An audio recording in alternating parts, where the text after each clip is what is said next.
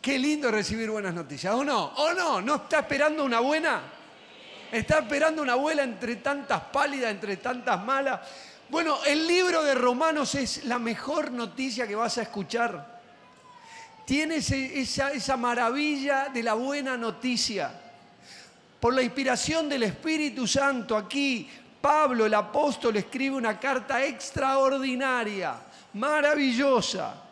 Tiene no solamente profundidad teológica, pero fundamentalmente tiene la bendición de avisarnos, de informarnos el Evangelio de nuestro Señor Jesucristo, las noticias que vienen de Dios, las grandes noticias de Dios. Estas noticias vienen de alguien que no nos va a fallar, de alguien que no te va a defraudar, de alguien que ha hecho todo para que vos tengas vida y vida en abundancia.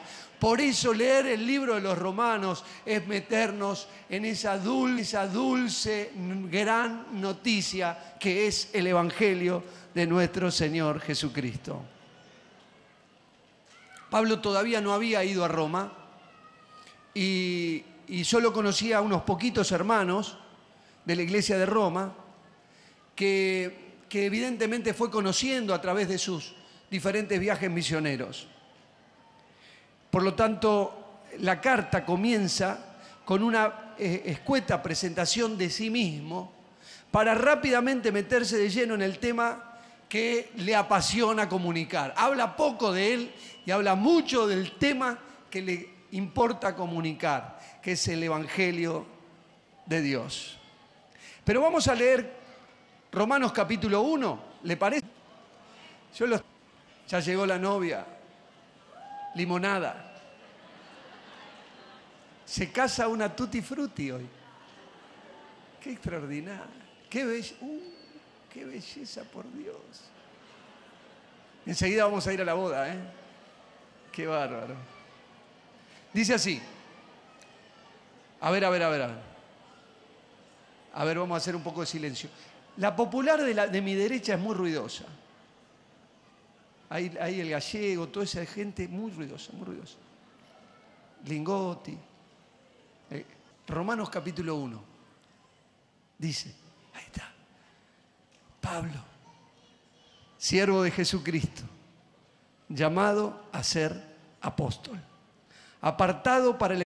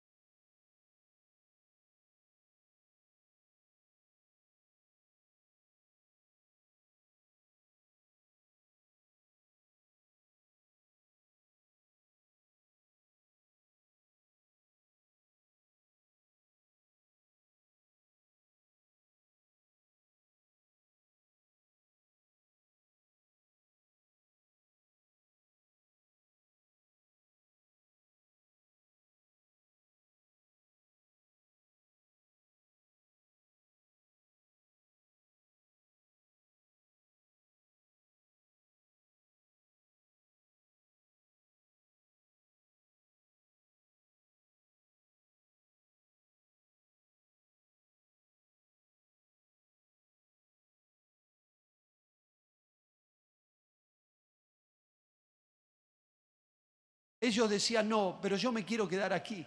y yo quiero servirte el resto de mi vida.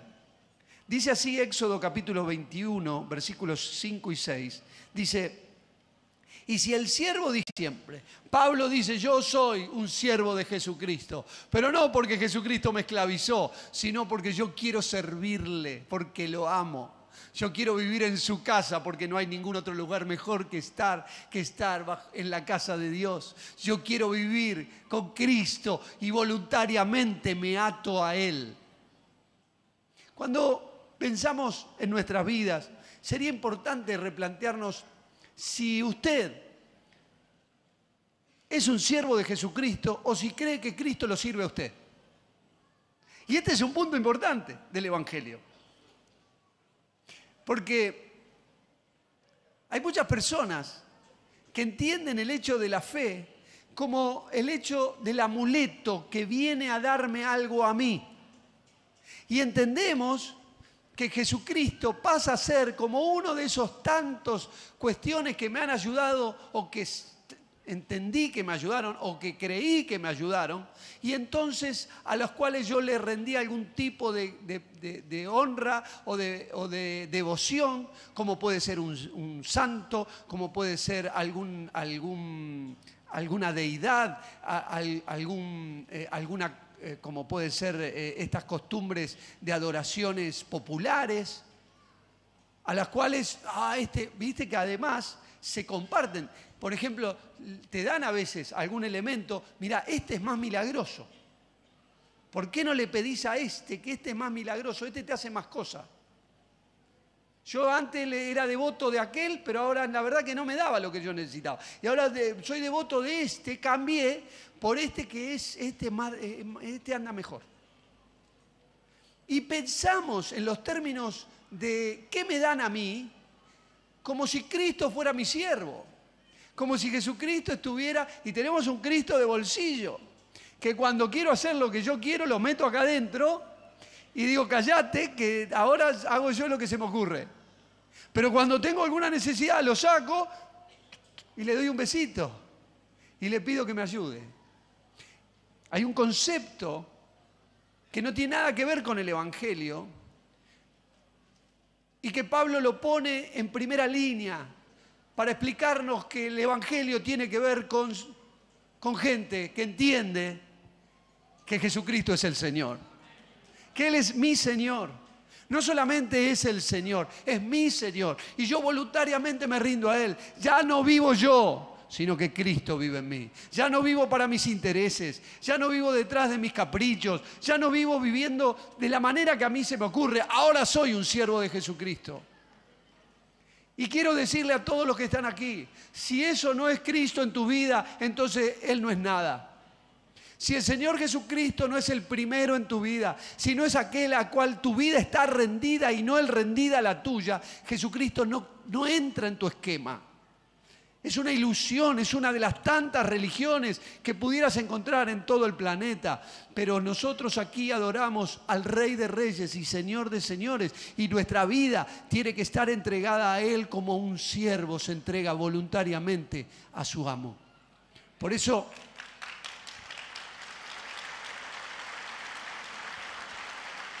a la hora de presentarse, Pablo dejaba bien en claro que lo que él estaba haciendo ahí no tenía que ver con sus caprichos ni con sus ocurrencias, él estaba haciendo la obra de Dios, siervo de Jesucristo. Y llamado a ser apóstol, dice también, porque un apóstol no es otra cosa que un enviado, un embajador, un representante, alguien que va en nombre de... Y por eso Pablo entendió que él recibió este llamado de Dios para ser testigo del Cristo resucitado, del Cristo poderoso, ese que se le cruzó cuando iba persiguiendo a, los cristianos camino hacia Damasco.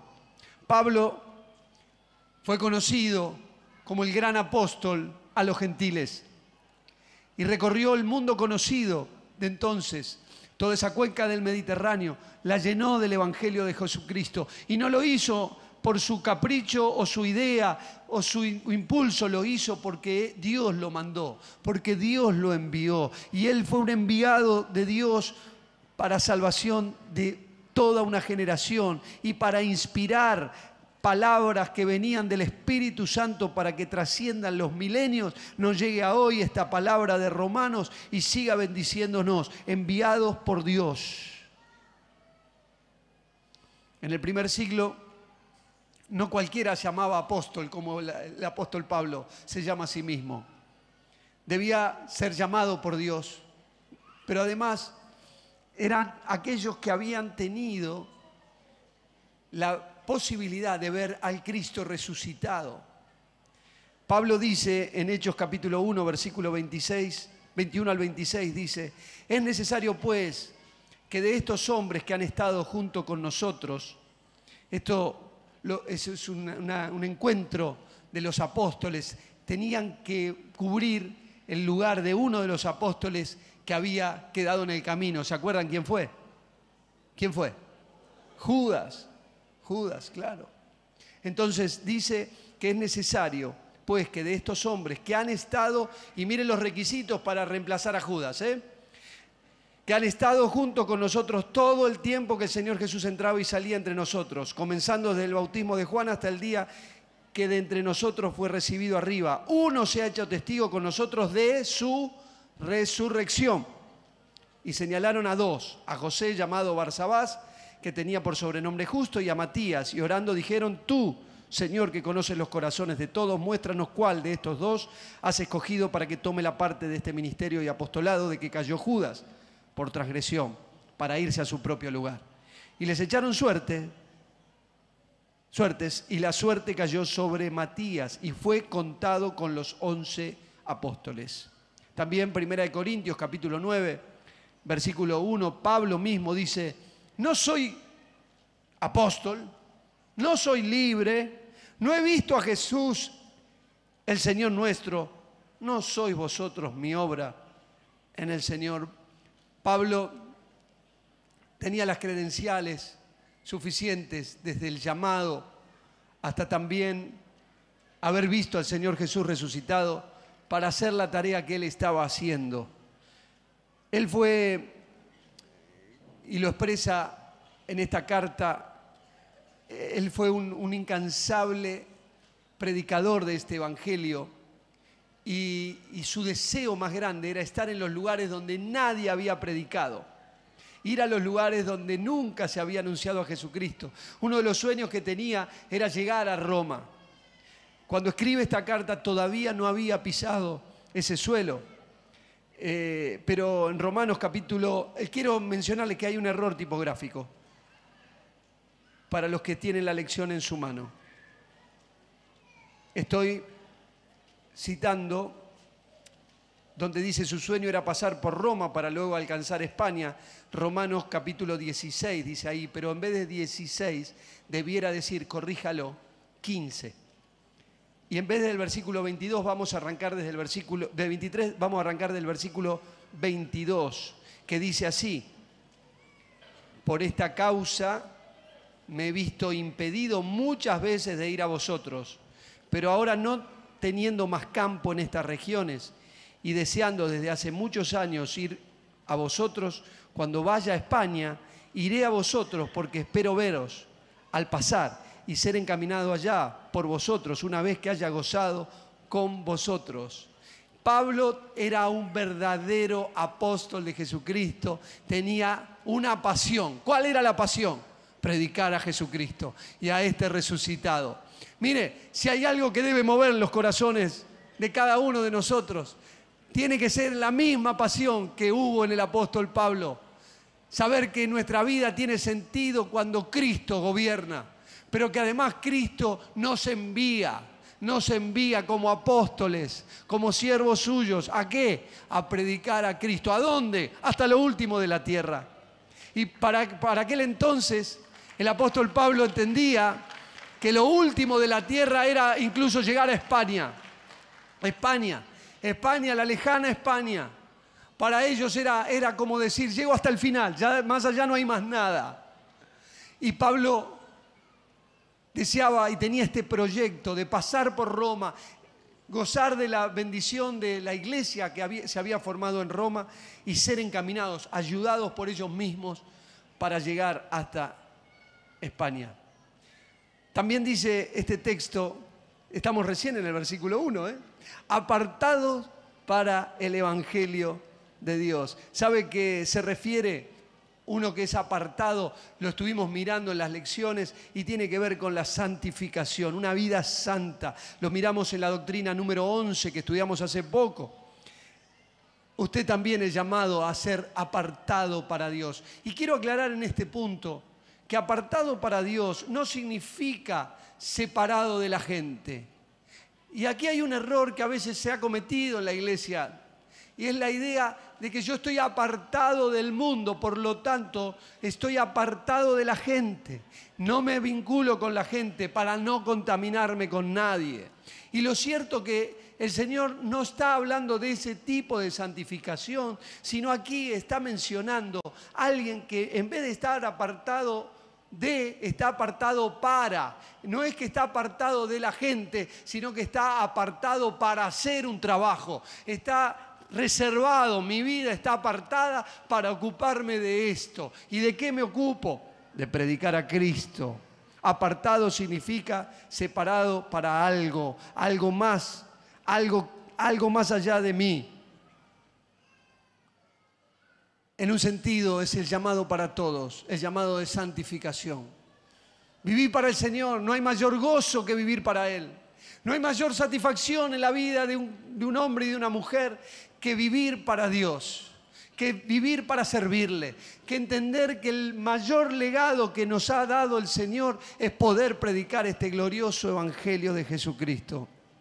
Al mirar la vida de Pablo a veces pensamos que era un marciano, un superhombre, alguien inalcanzable. ¿Cómo voy a ser yo para ser parecido siquiera a este titán de la fe? Pero déjeme decirle, que el apóstol Pablo era siervo de Jesucristo. Y nosotros también servimos al Señor Jesús. Que el apóstol Pablo lo hizo bajo la influencia y el poder no de sus capacidades, que eran muchas sin duda. Lo hizo bajo el poder del Espíritu Santo. Y créame, que el Señor que usted sirve también prometió darnos de su Espíritu Santo para hacer la tarea, la obra del ministerio, a la cual a cada maestro, a cada creyente, a cada hombre que ha creído en Cristo, también les es encomendada. Estamos aquí para servir a Dios, apartados para el Evangelio de nuestro Señor Jesucristo. Qué importante que te des a conocer en cada lugar como un hijo de Dios y que te presentes como alguien que más allá de, qué ciudad sos, hay gente que, prefiere presentarse como hincha de News All Boys, por ejemplo. Hay gente que prefiere decir su profesión. Yo soy, eh, trabajo de carpintero. Pero mire, ¿qué le parece si empezamos a cambiar esta forma de, relacionarnos cuando nos presentamos? Y cuando te digan, hola, ¿qué tal? ¿Cómo te llamas? ¿Cómo te llamas? Carlito. ¿Qué haces, Carlito? ¿Y vos qué sos? Yo soy siervo de Jesucristo. Imagínate que en cada una de nuestras presentaciones nosotros nos reconozcamos como lo que verdaderamente somos. Yo sé que usted es padre, que es madre, yo sé que es carpintero, que es albañil, que es médico, pero por sobre todas las cosas, y bajo todo punto de vista, usted ha sido llamado por Dios y usted se ha entregado voluntariamente y usted es un siervo de Dios. Así que mira al que tiene al lado, porque al lado tiene un siervo de Jesucristo, apartado para el Evangelio de Dios. Pablo presenta el Evangelio, versículo 2, que dice que él había prometido antes por sus profetas en las Sagradas Escrituras. El Evangelio que Pablo predica y el Evangelio que estamos anunciando hoy aquí no es la novedad de una iglesia evangélica del siglo XXI. No, señores, nosotros predicamos el mismo Evangelio que anunciado por las antiguas escrituras acerca del Hijo de Dios que vendría. Por eso la doctrina número 11, ¿cómo dice Bautista? Vení. ¿Qué dice? La, no, no, no, ahí, vení. ¿Qué dice la número 11? La doctrina número 11. Creemos que es privilegio de todos los creyentes obtener la entera santificación y que todo su ser, espíritu, alma y cuerpo sean preservados sin reprensión hasta la venida de nuestro Señor Jesucristo. Muy bien. Vení, vení, vení, vení, Bautista. Y, y decí la número uno, a ver. Que las escrituras del Antiguo y Nuevo Testamento, la Biblia, fueron dadas por inspiración de Dios y que solo ellas constituyen la regla divina de fe y vida cristiana. ¡Wow! Nosotros como Pablo estamos anunciando el Evangelio que ya fue contado a este mundo a través y prometido a través de los profetas en las Sagradas Escrituras. Pablo nos va a hablar, ahí versículo 3 y 4, de lo que nos le interesa. ¿Y qué le interesa hablar en Romanos? Y le interesa hablar este Evangelio que se refiere a su Hijo, nuestro Señor Jesucristo, que era del linaje de David, según la carne, pero que fue declarado Hijo de Dios con poder, según el Espíritu de Santidad, por su resurrección entre los muertos. Pablo inmediatamente, después de decir quién es Él, nos cuenta que Él está aquí para contarles acerca de este Evangelio. ¿Y de qué trata el Evangelio? El Evangelio es Jesucristo. Nosotros predicamos a Cristo. ¿Y quién es Jesucristo? Y Jesucristo es el que habían prometido los profetas que vendría según la carne de la descendencia davídica. Era el hijo de David. Pero no solamente era según la carne el hijo de David, también fue declarado hijo de Dios por el Espíritu Santo que lo levantó de los muertos. Jesucristo era verdaderamente hombre, pero era Dios entre nosotros. Jesucristo fue resucitado entre los muertos y vive para siempre. Alabado sea Jesús.